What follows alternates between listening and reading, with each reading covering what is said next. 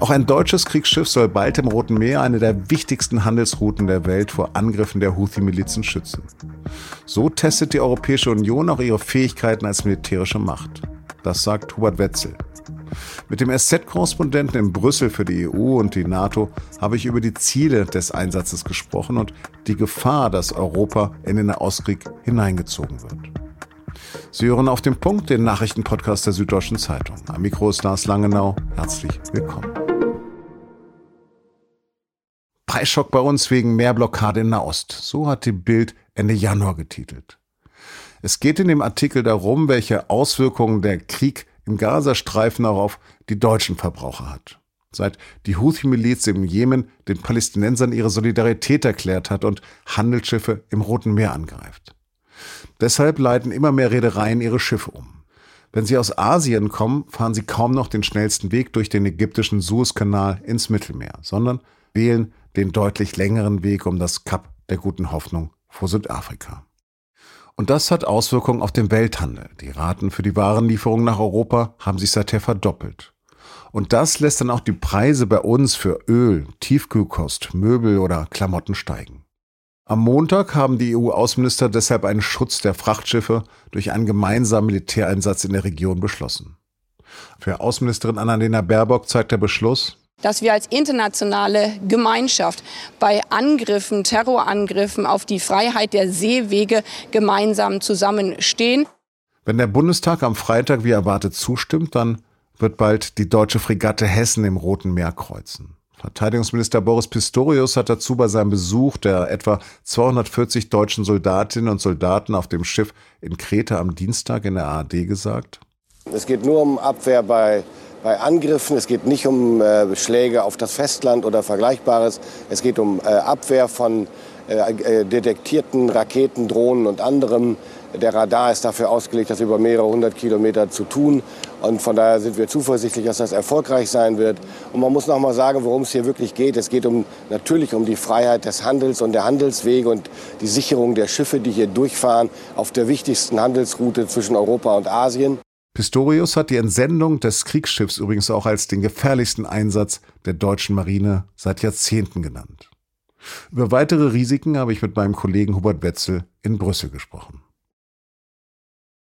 Hubert, die USA und Großbritannien sind ja schon militärisch im Roten Meer involviert, die EU bald auch. Wird es damit nicht faktisch zu einer NATO-Mission? Also rein völkerrechtlich nicht. Das sind zwei unterschiedliche Mandate. Die EU hat ein eigenes Mandat beschlossen für ihre Mission. Unter welchem Mandat die Briten und die Amerikaner da unterwegs sind, da bin ich mir ehrlich gesagt gar nicht so sicher. Das ist wahrscheinlich einfach sozusagen die selbst erklärte Befugnis, die, die Seewege freizuhalten und, und die Sicher Sicherheit der Schifffahrt zu garantieren. Also eine NATO-Mission wird es dadurch nicht zumal ja die Aufgaben relativ unterschiedlich verteilt sind zwischen dem, was die Briten und die Amerikaner machen und dem, was die Europäer machen. Ich glaube, die Amerikaner nennen das Selbstverteidigung. Wo wird denn der Unterschied zwischen diesen Angriffen der Amerikaner und der Briten im Jemen sein? Wird sowas auch im Rahmen der EU-Mission möglich sein? Nein, dezidiert nicht. Das hat ja der, der Verteidigungsminister Pistorius jetzt gerade noch mal gesagt, ähm, als er die deutsche Fregatte da im Nahen Osten äh, verabschiedet hat zu ihrem Einsatz. Der europäische Einsatz ist, ähm, wie man das dann so sagt, unter Militärs rein defensiv konzipiert. Es geht also nur darum, zivile Frachtschiffe gegen Angriffe mit Raketen oder Drohnen zu verteidigen. Das heißt, wenn also auf dem Radar dieses deutschen Schiffs oder eines anderen Schiffs, das da teilnimmt, ein anfliegendes, bedrohliches Objekt auftaucht, dann dürfen diese europäischen Schiffe diese Objekte vom Himmel holen. Um es ganz äh, simpel zu sagen, die sind dafür ausgestattet mit den entsprechenden Luftverteidigungskapazitäten. Das ist das Mandat und der Auftrag der deutschen Mission. Die Briten und Amerikaner gehen sehr viel weiter. Die greifen ja in Jemen Stellungen dieser äh, Houthi-Milizen an, von denen aus Raketen auf die Schiffe ähm, abgefeuert werden. Das heißt, die sind da sehr viel aggressiver bei ihrer Selbstverteidigung. Wie würde das denn praktisch aussehen? Also da fährt dann die Fregatte neben einem Handelsschiff her?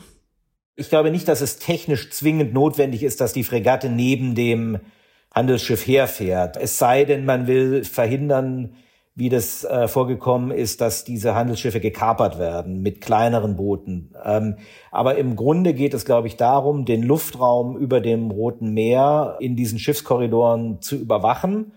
Und wenn man bedrohliche Flugobjekte wie Raketen oder Drohnen identifiziert hat, die dann gegebenenfalls abzuschießen. Dazu müssen die europäischen Schiffe, glaube ich, nicht in unmittelbarer Nähe der zu schützenden zivilen Frachter sein, aber irgendwo in der generellen Region sicherlich schon, zumal das Rote Meer jetzt nicht unbedingt groß und breit ist, sondern es ist ja eine Meerenge, eine langgezogene. Also ja, die werden da irgendwo auf und abdampfen und sozusagen Flankenschutz fahren für die Frachter.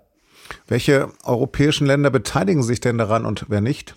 Naja, nach jetzigem Stand ist, glaube ich, das Hauptquartier ist in Griechenland. Die Franzosen wollen, wenn ich das richtig sehe, ein Schiff entsenden, die Deutschen, die Italiener eventuell auch.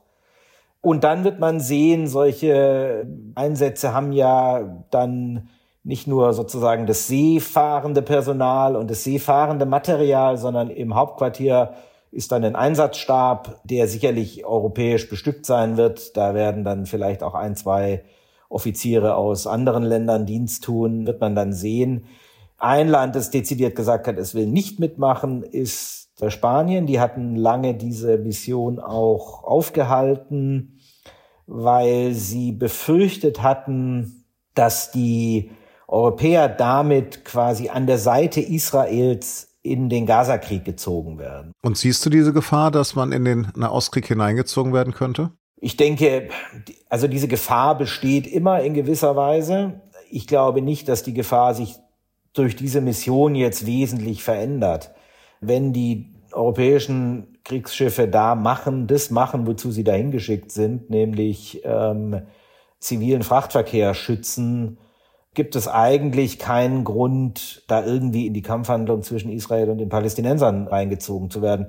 Wenn es den Wunsch gibt, seitens, sagen wir mal jetzt Irans, die Europäer mit reinzuziehen, dann können die das natürlich machen. Aber die Möglichkeit gab es ja vorher auch schon. Also sozusagen, man, man konnte ja europäische Schiffe da auch schon angreifen. Ich halte dieses Eskalationspotenzial für relativ gering, um ehrlich zu sein. Also mit diesem defensiven Ansatz würde natürlich dann auch nicht die Houthis geschwächt werden. Nee, das ist auch nicht der Sinn der Sache. Ne? Es geht nicht darum, Krieg gegen die Houthis zu führen. Es geht nicht darum, Krieg gegen Iran zu führen, das die Houthis äh, unterstützt. Es geht rein darum, eine der wichtigsten maritimen Handelsrouten der Welt, äh, die für Europa extrem wichtig ist, denn das ist sozusagen die Ein- oder Ausfahrt in den Suezkanal, der dann wiederum ins Mittelmeer äh, führt. Extrem wichtig für den, für den Warenverkehr mit, mit Asien diese Handelsroute zu schützen. Und das ist auch völkerrechtlich, glaube ich, vollkommen unstrittig, dass das erlaubt ist und sozusagen ähm, in Ordnung ist, wenn man das macht. Es geht ja eben gerade nicht darum, irgendwelche Ziele an Land anzugreifen, sondern Raketen oder Drohnen abzuschießen. Da entsteht in dem Sinne jetzt erstmal ähm, ja auch kein menschlicher Schaden. Ja, also da stirbt niemand dabei, da gibt es keine militärischen Kollateralschäden. Das ist wirklich reine Selbstverteidigung in diesem Fall, denke ich. Wie viele Missionen in dieser Richtung gab es denn schon? Die EU hat, glaube ich, eine ähnliche Mission, ähm, wenn man so will, eine Meerenge weiter, nämlich zwischen der arabischen Halbinsel und dem Persischen Golf, ähm, am Persischen Golf, da an der Ausfahrt. In, in der Gegend gab es sehr viel ähm, Piraterie da gab es eine entsprechende Schutzmission der EU äh, gegen Piraten. Ähm, Atalanta hieß die. Das war wiederum auch eine umgewidmete äh, Mission im Mittelmeer.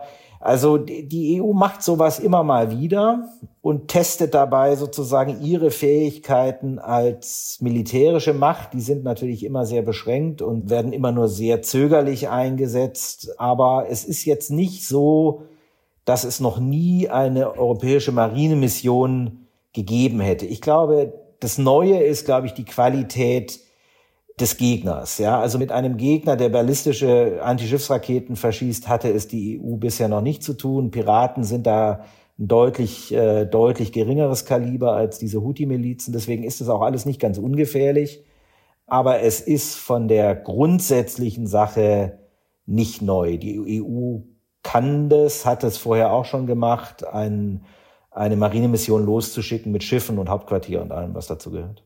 Dann nochmal ganz dezidiert meine Nachfrage. Könnte das also eine Blaupause für mehr militärische Zusammenarbeit auf europäischer Ebene sein? Natürlich, klar. Ich glaube, so ist es auch gedacht. Ich meine, das ist ja auch kein Geheimnis, dass die EU sich mehr militärische äh, Zusammenarbeit wünscht und danach strebt. Es gibt da keinen abschließenden Konsens, glaube ich, unter den EU-Mitgliedstaaten, wie weit es gehen soll. Es ist immer der alte Streit, äh, sozusagen läuft man da nicht Gefahr, die, die NATO als, als den entscheidenden Faktor von Sicherheit in Europa zu schwächen.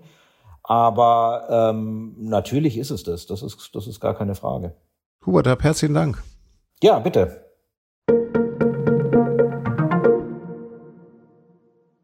Samstag ist es zwei Jahre her, dass Russland die Ukraine überfallen hat. Ja, symbolischen Charakter dass die EU jetzt noch einmal neue Sanktionen gegen den Aggressor verhängt. So wird die Liste der Personen und Einrichtungen, die davon betroffen sind, nochmals erweitert und deren Vermögenswerte in der EU eingefroren. Vor allem solche Unternehmen, die zu Russlands Verteidigungsindustrie und Sicherheitssektor beitragen, sollen die Sanktionen treffen. In Deutschland werden immer mehr geflüchtete Opfer politisch motivierter Angriffe. Laut Bundesinnenministerium hat die Polizei im vergangenen Jahr mehr als 2400 solcher Fälle registriert. Das sind fast doppelt so viele wie 2022. Das geht aus einer Antwort der Bundesregierung auf eine kleine Anfrage der Linken hervor. Von den Angriffen waren mehr als 300 Gewaltdelikte, bei denen 219 Menschen verletzt wurden. Der Rest waren strafbare verbale Attacken oder Bedrohungen.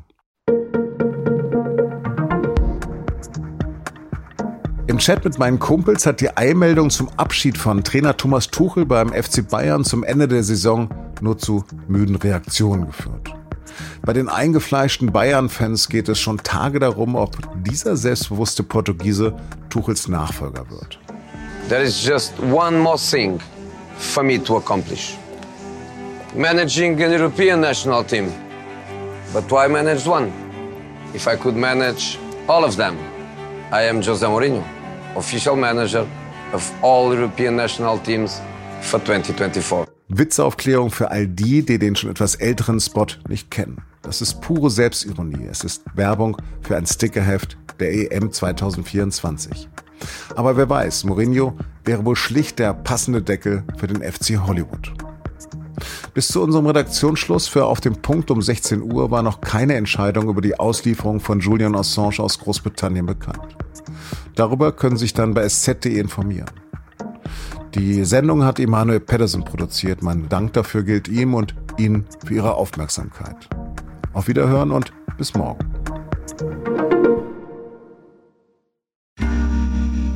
Werbung. Hi, ich bin Patrick Bauer, Reporter beim Magazin der Süddeutschen Zeitung. Und gemeinsam mit meiner Kollegin Eva Hoffmann habe ich an einer unglaublichen Geschichte recherchiert. Tom und Jana denken, sie ziehen mit ihrem kleinen Kind zu einer liebevollen Gemeinschaft. Aber sie landen in einer Gruppe, in der Menschen manipuliert und psychisch und physisch fertig gemacht werden. Wie schafft es die Familie da wieder raus? Im Schattenkloster. Chronik einer Gehirnwäsche ist ein SZ Plus Podcast in Zusammenarbeit mit Audible. Jetzt auf sz.de slash Schattenkloster.